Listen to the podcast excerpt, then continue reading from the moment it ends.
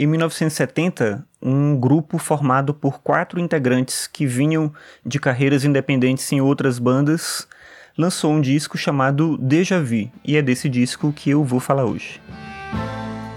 Almost cut my hair.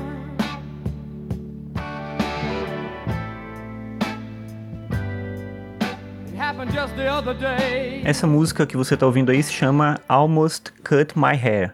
E é por causa dela que eu quis ouvir esse disco, eu fiquei interessado em ouvir esse disco. Esse disco é de um grupo chamado Crosby, Stills, Nash e Young como diz o título, o nome né, da, da banda, ela representa cada um dos quatro integrantes principais. Claro que é uma banda de apoio ali, mas é o David Crosby, que é um artista que já tinha uma carreira em outra banda chamada The Birds, e depois ele se torna produtor da Johnny Mitchell até ele fundar essa banda que inicialmente era só Crosby, Stills e Nash o Young entra depois.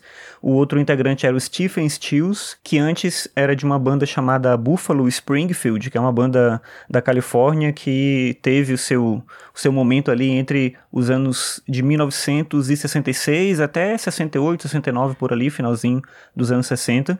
O outro artista era um inglês chamado Graham Nash, ele era de uma banda chamada The Hollies, que foi uma banda bem famosa na época que as bandas inglesas chegam nos anos 60 nos Estados Unidos, fazendo sucesso e tal. Então The Hollies era uma banda famosa nesse momento.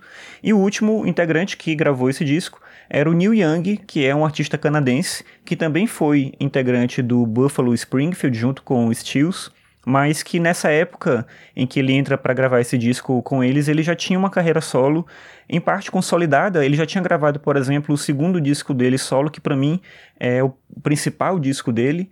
Então ele já era um compositor reconhecido, já tinha uma obra bem falada e aí ele acompanha esse grupo durante algum tempo, depois ele sai e inclusive o Crosby, Stills e Nash fazem é, continuaram fazendo shows por muito tempo, gravando coisas e tal, mas sem o Neil Young. Esse disco especificamente, ele é um disco interessante, eu acho, porque tem muito da presença dos quatro. Como eu disse, eu me interessei em ouvir esse disco por conta de uma música, e isso tem muito a ver com o Spotify e com a maneira como o Spotify funciona. Tem uma coisa lá, se você não utiliza o Spotify, não conhece a plataforma, tem uma coisa lá que são playlists que eles criam para você. Então tem uma chamada Descobertas da Semana, que são coisas diferentes das coisas que você costuma escutar, então eles indicam algumas coisas ali para você, mas tem uma série de outras playlists que ficam numa seção chamada Feito para você. Então eles pegam, o algoritmo pega coisas que você já escuta e ele monta uma série de playlists temáticas com coisas parecidas com isso que você já escuta. Para muita gente isso pode parecer ruim, porque você vai ficar fechado em torno de um gosto comum já que você tem, mas para mim é bom porque eu não gosto de ouvir coisas muito diferentes das coisas que eu já escuto.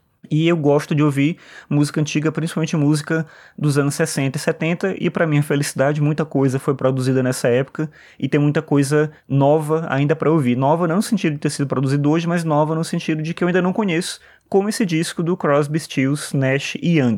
É um disco interessante, ele mistura uma, uma veia ali psicodélica com uma coisa muito pop também, de umas canções assim bem de rádio, e ao mesmo tempo tem uma coisa do folk que é uma característica de todos os integrantes da banda ali. Então é uma combinação que eu acho que funciona muito bem e que se você gosta desse estilo de música dos anos 60, você vai curtir muito. É um disco muito bonito e muito bem feito, acho que vale muito a pena ouvir. Eu vou te deixar com um pouquinho só de uma música só para terminar esse episódio e até amanhã.